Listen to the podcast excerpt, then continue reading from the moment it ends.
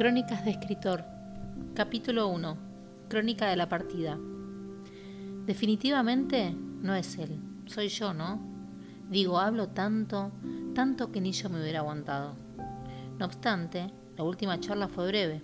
A lo mejor le dio ritmo de premura las valijas en la puerta, que no, no las había visto. Pero gordo, estamos bien, ¿no?